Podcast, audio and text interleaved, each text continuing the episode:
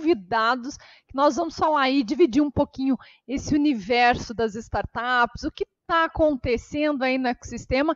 E o nosso tema abordado hoje vai ser transformação digital e o novo ecossistema dos negócios, coisas diferentes, coisas que já estão acontecendo, mas que as pessoas não estão tão envolvidas, mas que já percebem a sua importância aí no dia a dia. E nada melhor que as startups para trazer essas soluções. Vamos chamar os nossos convidados. Bom dia, Cristiano. Bom dia, Fabrício. Bom dia, bom dia. Bom dia, pessoal. Gente, obrigada pela participação de vocês. Né, nós estávamos aqui conversando um pouquinho nos bastidores. É um assunto muito legal, são coisas muito atuais e que as pessoas ainda não sabem como colocar no dia a dia. Isso cabe para inovação, cabe para startup, cabe para todas essas soluções novas. Eu vou pedir, Cristiano, começa com o Cristiano, depois o Fabrício, se apresenta, conta um pouquinho quem é você, o que, que você faz para que os nossos telespectadores, os internautas possam conhecê-lo. Beleza, claro. Bom dia, pessoal. É, eu gostaria de agradecer a oportunidade. É um prazer estar aqui para a gente estar falando de inovação, transformação digital. São assuntos muito importantes e, e, e eu, eu, particularmente, adoro falar disso, né? Meu nome é Cristiano Policarpo, eu sou fundador e, CEO de WireShape. WireShape é uma startup que já nasceu global, que é especializada em fornecer objetos 3D escaneados para games, filmes, realidade virtual. O que, que é isso, né? São tudo aquilo que a gente vê nos games, no, nos filmes, é, são objetos 3D que normalmente são feitos manualmente, mas no nosso caso a gente captura isso do mundo real e transfere isso para 3D com uma realidade incrível. Quando você assiste um filme, você acha que aquilo é real, mas na verdade é 3D, né? A gente fornece isso pronto. Um pouquinho do, do, do meu background, eu tenho 19 anos de, de experiência em, desenvolvimento web, tenho mais de 11 anos em, em computação gráfica, né? fui fundador de algumas empresas de tecnologia, e hoje eu estou aqui na, nessa jornada com a WireShape. Muito legal, esse teu trabalho é muito bacana. A gente já vai entrar fundo aí nessa, né, nessa solução. É, Fabrício, conta para nós um pouquinho de você. Bom dia, bom dia, obrigado pelo convite. É, bom dia aos espectadores da ND. É, meu nome é Fabrício, eu hoje trabalho na Softplan, uma empresa de tecnologia aqui de Florianópolis uma empresa com 30 anos de, uma startup de 30 anos, né? É uma empresa que hoje tem atuação no Brasil inteiro, atua em três verticais de negócio, é gestão pública, gestão do judiciário e também gestão da construção civil. Eu sou diretor de operações de um software chamado Ciente, é um software que hoje é o líder de mercado para atender construtoras e incorporadoras no Brasil. Nós temos 3.600 clientes e Cara, como uma empresa de 30 anos, acho que o grande desafio é como é que a gente acompanha, convive e como a gente fomenta esse ecossistema de inovação, né? Ou seja, nós hoje temos aí mais ou menos de 500 a 600 construtecs eh, e proptechs no Brasil.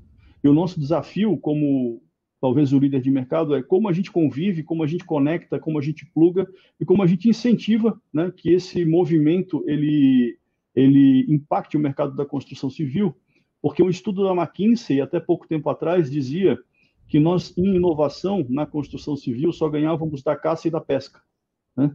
Então, é um segmento que carece de inovação, carece de digitalização, e o nosso desafio está sendo é, contribuir, colaborar e fomentar esse processo de inserção desse ecossistema de inovação voltado para a construção civil no segmento, na cadeia da construção no Brasil. Gente, deixa eu aproveitar aí o gancho de vocês, porque vocês trouxeram duas coisas muito, né, muito atuais e com é muita tendência. A construção civil está aí se transformando, mas de fato, ficar abaixo da pesca ali, você fala assim, meu Deus do céu, é demais, é tradicional, né? E quando a gente fala desse universo game, 3D, realidade virtual, isso ainda parece que só existe nas telas do cinema, que está muito distante né, de uma empresa, do dia a dia, está muito distante das pessoas, vamos dizer assim, normais, né? Esse é o nosso universo, mas da porta para fora as pessoas ainda têm muita dificuldade.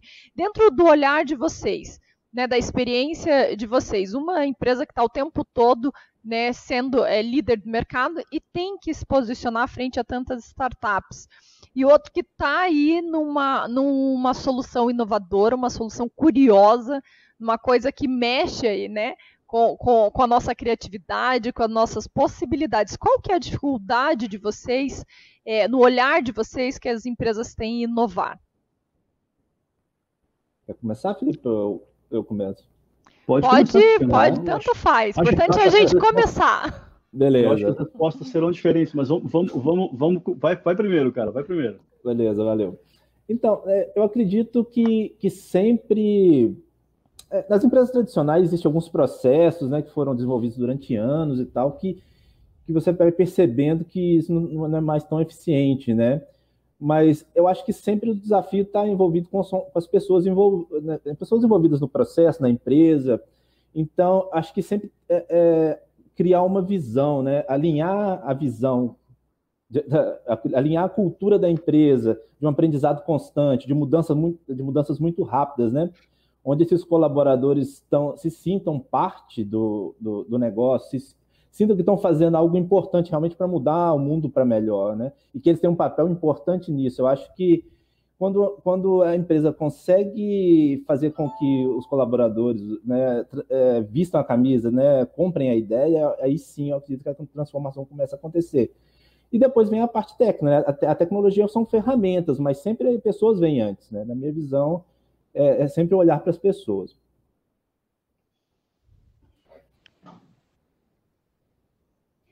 Quando a gente fala de novo, a gente fala de inovação, né, é, eu sempre gosto de fazer uma pergunta: é, por que que tu quer inovar?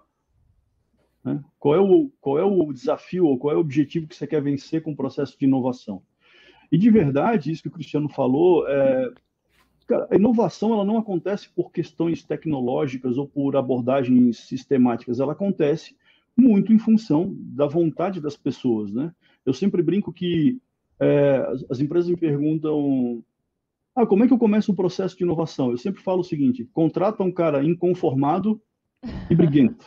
Né? Ou seja, cara, é, é, tem sempre alguém, tem, existe um vetor. Obviamente que para algumas coisas, você estrutura um processo, você sistematiza processos, tudo bem.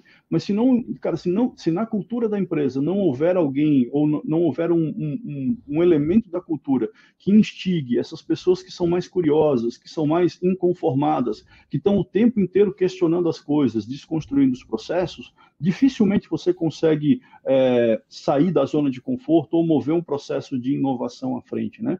E, e aí o ponto importante é, você quer inovar para quê? Qual é o objetivo em inovar, né? Então, eu acho que são duas coisas importantes. É, o que você quer resolver com o processo de inovação? Você quer resolver um problema de produto? Você quer atualizar o posicionamento da sua empresa? Você quer atualizar o processo de gestão? Você quer criar alguma coisa nova? Acho que é essa pergunta básica. E a segunda coisa é, se você tem as pessoas que podem te proporcionar isso aí. Porque, cara, é, é um espírito, é um comportamento, é, é isso que o Cristiano falou. Se não tiver uma cultura para fomentar isso, não funciona. É, gente, e vocês acham, porque o que, que, acontece? Existem vários tipos de inovação e ela tem três pilares ali, né? Processos, pessoas e tecnologia. É, não tem como fugir disso a inovação e ela trabalha esses três pilares, abraço aí a empresa como, como, como um todo. Mas vocês acham, no olhar de vocês, né, eu nem vou responder, viu? Vou deixar para vocês dizerem isso para nós. Uhum. No olhar de vocês, é, existe a possibilidade de uma empresa não inovar em 2021? Vai lá, Fabrício, com você. Cara, eu acho que, assim, eu acho que a beleza da iniciativa privada e do mercado é que você sempre pode fazer escolhas. Eu acho que, que a gente vive num mundo em que uh, a diversidade e a complexidade elas estão chegando a níveis que a gente não tinha visto até então, né? Então eu sempre busco dizer o seguinte: tem espaço para todo mundo. Acho que tem, tem é, é, são apostas, né? Uh, hoje, por exemplo, quem é que quem diria há anos atrás que as padarias de bairro estariam tão fortes como estão agora? Ou os mercadinhos de bairro, ou aquelas coisas que vendem coisas mais artesanais, mais. É... Obviamente que se a gente olhar para um, um, uma tendência histórica, isso de certa forma foi uma inovação, porque em algum momento isso foi na contramão daquilo que o mercado estava, estava ditando, né? Foi uma mudança de comportamento. Então, não inovar é uma escolha que pode ser feita. Agora, eu acho que em algumas atividades, em, algumas, é, em alguns mercados, vai ser muito difícil algumas empresas sobreviverem se não acharem novas formas de entregar os seus produtos ou serviços ou inventar algum tipo de produto ou serviço novo. Né? Então, no mercado de tecnologia, por exemplo, é, realmente assim, existem, mesmo para ERPs, que é a área que eu trabalho, que são produtos mais tradicionais, né, nós estamos convertendo o Cienge numa plataforma, ou seja, até 10 anos atrás era inimaginável que um ERP abrisse as suas portas, as suas fronteiras para outras empresas se conectarem a ele. Né? Hoje, os ERPs estão passando por um processo de abertura via uma tecnologia bastante difundida chamada APIs, né, para que ele possa se conectar com o máximo de soluções possível. Por quê? Porque as empresas hoje elas têm complexidades tão distintas que elas precisam ter flexibilidade para achar as suas soluções. Então, eu acho que é, uma, uma coisa que é para mim é, é, é constante é as empresas que não se tornarem ou não adquirirem condições de se tornarem flexíveis, elas terão muita dificuldade de sobreviver. Então, pelo menos essa questão da flexibilidade, para mim, é um ponto pacífico. É interessante, mas é, pensando nisso que o, que o Fabrício está falando, qual, qualquer empresa hoje, desde, desde que ela seja pequena, grande ou média, o, a pessoa vai ter um WhatsApp ali, vai, vai ter alguma coisa, né? vai ter um, um, um, canal no YouTube, vai ter uma página no Facebook. E isso já, já praticamente ela está inserida na transformação digital, está inserida na inovação mesmo sem querer, né? De alguma forma ela está em pequeno ou, ou maior grau, ela está participando. Mas uma coisa quando a gente está falando, não, assim, agora eu vou, eu vou mudar, né? Vou fazer uma transformação digital. E, e nessa visão, as startups é, é, que entra essa diferença, porque a startup olha primeiro problemas reais, né? As startups crescem muito rápido, pensam em, em metodologias que são escaláveis, né? Ou seja, é, elas crescem em faturamento, crescem em operação, né, em volume de vendas e em volume de, de produção, sem que, com, que, que seus custos sejam proporcionalmente, né? É, iguais. Então, é, essa metodologia é muito interessante assim para motivar a, a, novas empresas a, a, inovarem, né?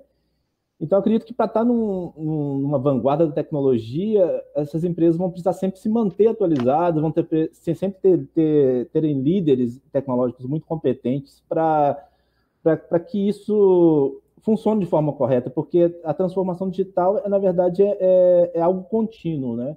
Eu acredito que não é uma coisa, ah, eu fiz agora e está pronto, é só deixar rolar, né? É uma coisa, é um, é um constante estado de aprendizado. Eu acredito que, que esse é o principal fator. Está sempre aberto ao novo. Né? Ô, gente, a, nós falamos muito, isso faz parte do nosso dia a dia aqui, transformação digital. Muitas pessoas ouvem isso, leem isso em, né, estampado aí em todos os lugares. Mas o que, que consiste essa transformação digital?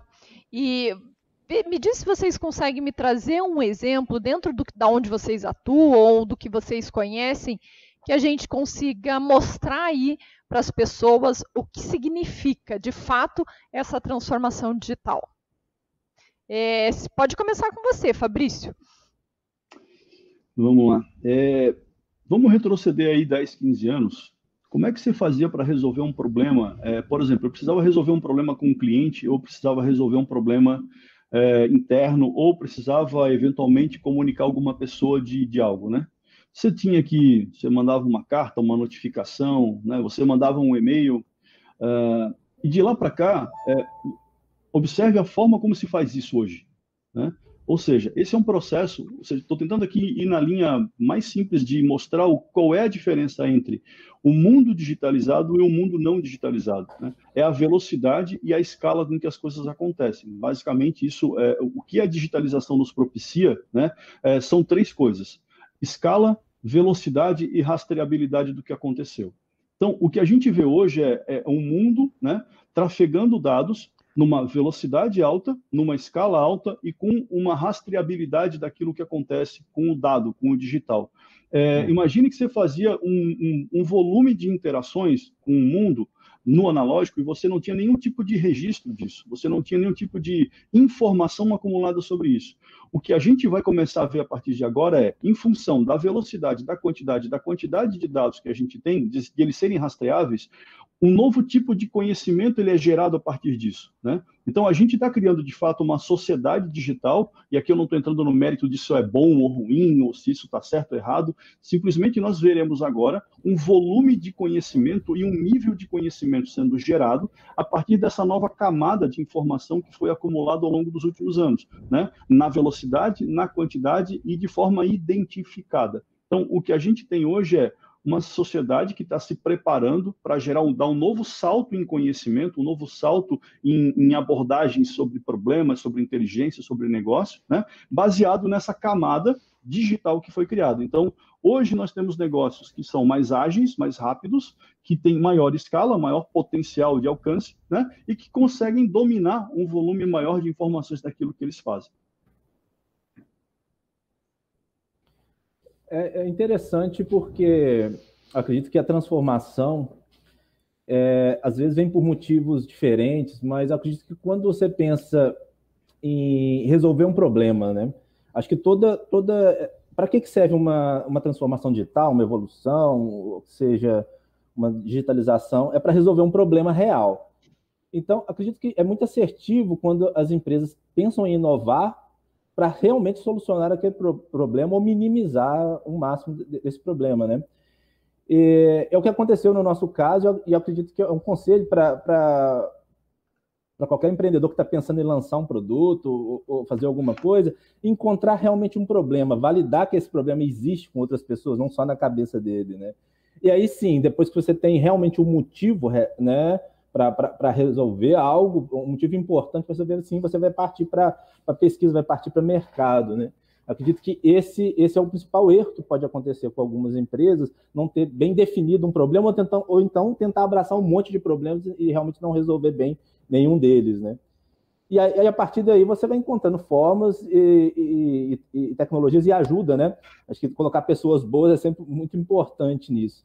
Eu, eu por exemplo, vejo que, que, que a tendência futura, no nosso caso, por exemplo, que é 3D, é de consumir 3D nos próximos anos a mesma quantidade que a gente consome hoje fotografias e vídeos através da realidade virtual, realidade aumentada.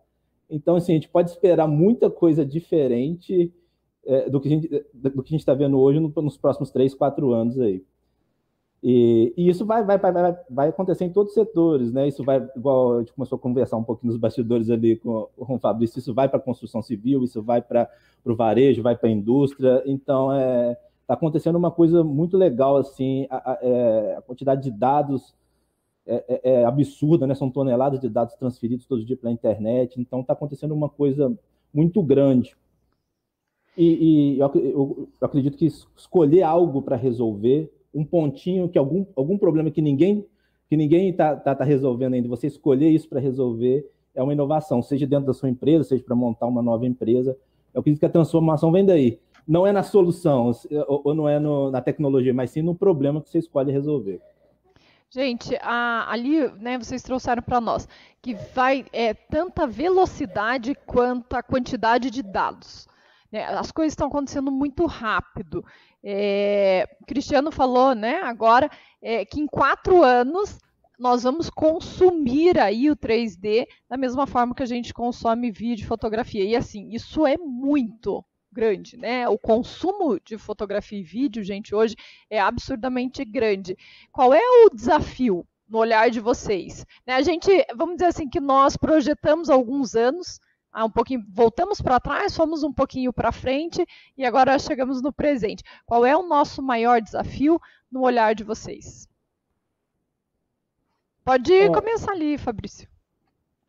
Desafio com relação ao que as pessoas Essa transformação digital, a tecnologia, esse consumo de dados. Uhum. Eu acho que está na questão da transição, né? Nós estamos exatamente numa transição de, de sociedade, de modelo, né? Nós temos aí nos últimos 15, 20 anos, pessoas que nasceram muito mais inseridas já nesse contexto digital. Nós temos pessoas de 80, 70, 80 anos lidando com esse mundo digital. E nós temos o, o, a turma do meio, né, no qual eu me enquadro aí, a turma dos 40 aos 50, que está um pouco dos dois lados, né? Um pouco nasceu um pouco antes, pegou a transformação pelo meio do caminho.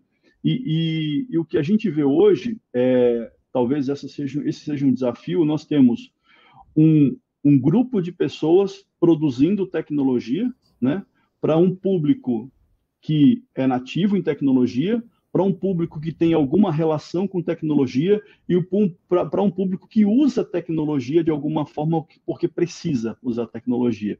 E, obviamente, tem um outro desafio que é inserir milhões de pessoas que ainda estão fora desse mundo, né? Tem milhares de pessoas que não foram inseridas nesse contexto ainda.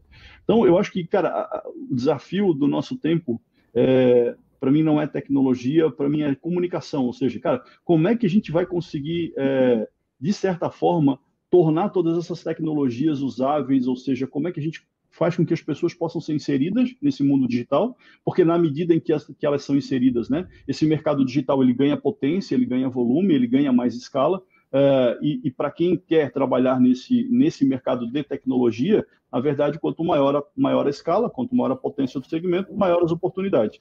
Então, eu acho que o grande ponto aqui é, é, como é que a gente traduz toda essa comunicação, como é que a gente coloca um número maior de pessoas dentro de, do mundo digital, seja ele qual for o mundo, né? São vários mundos digitais, né? Tem o mundo dos games, tem o mundo das soluções profissionais, tem o mundo das soluções pessoais, mas acho que a gente está falando aqui de uma questão de abrangência, ou seja, como é que a gente se comunica com com todo mundo, ou seja, é, é, é, tentar inserir o máximo de pessoas nesse contexto digital para que elas possam ter acesso às facilidades que traz, ao entretenimento que traz, né, a, a rapidez que isso traz e, e, que a gente consiga ter o máximo de pessoas podendo se beneficiar disso. Eu, eu acredito que o desafio, voltando pela, pela mesma questão, assim, do ponto de vista, talvez, do, do empresário, das empresas, né, para conseguirem fazer isso, volto na questão das pessoas, né? A, a, a partir do momento que você está motivado a, a fazer algo para resolver um problema que existe, ou para resolver algo realmente importante dentro da sua empresa ou, ou para o mundo, que seja, e isso vale, mas acho que o desafio está como, como transformar uma pessoa que está 10 anos trabalhando numa forma, no copia e cola, um, um texto de um formulário, uma, uma, atividade repetitiva, que isso pode mudar, né? Então, é, eu acho, acredito que está muito na mão dos líderes é, liderar pelo exemplo dentro de, de, dessas empresas, dessas companhias, para que as pessoas, as pessoas percebam que isso é muito legal, né? O que elas estão fazendo, opa, isso aqui que eu estou fazendo está repetitivo, está tá, tá enjoado então, as startups têm uma visão nova, traz uma visão quente, né? Trabalhar é legal, segunda-feira não é mais um saco, né? Então, acredito que a partir do momento que muda o mindset, a forma de pensar das pessoas, isso vai acontecer. Então, acho que isso começa pelos líderes das empresas, né? E o desafio é, tá, esse líder está pronto para trazer essa nova visão? Se ele não está pronto, ele vai precisar de buscar ajuda, né? E aí vão ter programas de aceleração, vão ter, vai, vai, vão ter. Hoje em dia tem muito conteúdo na internet, tem muito curso, tem muita instituição que ajuda nesse ponto, né? A pessoa procurar uma ajuda para inovar, porque ninguém vai fazer nada sozinho. Eu acredito que é isso. O principal desafio é a mudança de mindset das pessoas. Sempre as pessoas estão em primeiro lugar, na minha visão. É muito legal, né? Porque, de fato, quando a gente fala de inovação, de disruptura, mudança de mindset, qualquer coisa, né, gente? A, o ser humano tem que estar à frente. É, pode ter milhares de ferramentas aí disponíveis né, para serem utilizadas, pode ter muitas oportunidades, as pessoas podem identificar dores aí, mas se não tiver aquela pessoinha atrás para conduzir tudo isso, toda essa transformação, ela, ela não acontece, né? As coisas não saem, não saem do lugar. Mas assim, ó, é, vocês são muito autoridade nesse assunto de transformação digital. Se hoje vocês tivessem que voltar no tempo e construir um negócio novo. Dentro desse mesmo conceito, o que, que vocês construiriam? Fabrício. Pergunta de um milhão de dólares. É, aí é para todos os empreendedores que querem aí criar uma startup. É. eu não sei o que eu construiria. Talvez eu começaria pelo que eu não faria. É justo, né? É, já, já é um faria. passo. É. É, eu, eu acho que eu não faria. É, eu, não, eu não faria, e eu vi algumas empresas nascerem assim e morrerem por isso, coisas que são baseadas em ineficiência é, ou uso errado de algum tipo de ferramenta. Né? Eu vi algumas empresas nascerem em cima da, da, ineficiência de um processo que, na verdade, ele não deveria existir. E essa foi uma lição que eu, que eu acabei aprendendo, e, e aí aprendi as, a duras penas, porque eu cometi esse erro é, uma vez, uh, de basear uma solução em cima daquilo que uma empresa não deveria fazer, porque aquilo que ela fazia, ela fazia de um jeito errado, ela não era, não era uma boa prática de gestão. Então, hoje, eu acho que um cuidado importante é não baseie a sua ideia ou a sua solução em cima de uma empresa que não tem a melhor prática de gestão. Né? Por quê? Porque aquilo pode criar um viés naquilo que você está fazendo e você baseia, você baseia o seu negócio ou a sua ideia em cima de algo que daqui a alguns anos não vai existir. Aquele tipo de problema não vai existir. E a gente está num momento bem difícil, porque uh, a gente está numa virada, um ponto de virada realmente, em que várias coisas vão deixar de existir. Né? Porque a, a, a escala, a tecnologia, a conectividade vão de fato matar algumas coisas. E, e realmente hoje é um, é um momento muito difícil de decidir o que fazer, porque a gente está num ponto de virada para várias coisas. Então, obviamente que esses pontos de virada, da mesma forma com que eles matam muitas coisas, eles oportunizam o surgimento de outras coisas, né? É, mas eu, eu iria por uma lógica assim, cara, o que eu não faria, eu não faria hoje é olhar para um processo e olhar com muito cuidado se aquele processo ele é de fato uma dor que existe naquele cliente ou naquele segmento ou naquele mercado, é, ou se de fato aquilo é uma ineficiência daquele mercado, tá? E eu tenho visto algumas empresas montarem seus negócios em cima disso. Muito legal, o que nós não devemos fazer. É, Cristiano, e você? Olha, eu acho que eu começaria o Arishape, a minha própria empresa, novamente. Muito legal. Mas por quê? É, porque eu já trabalho há 11 anos nesse ramo, eu sou apaixonado por esse ramo, e eu descobri um problema pesado, é um problema que eu sofri, doeu muito, e a gente decidiu, não, agora eu vou resolver esse problema.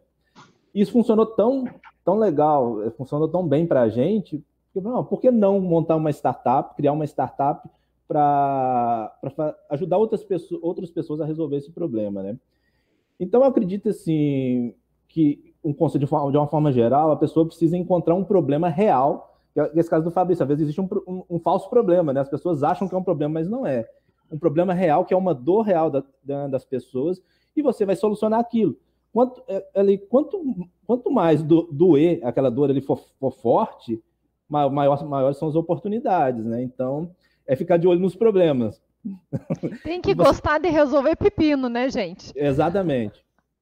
Resolver pepino, né? Não Essa dá é para querer ter uma vida mais ou menos, assim, não. É para resolver problema. Isso traz aí muitas oportunidades.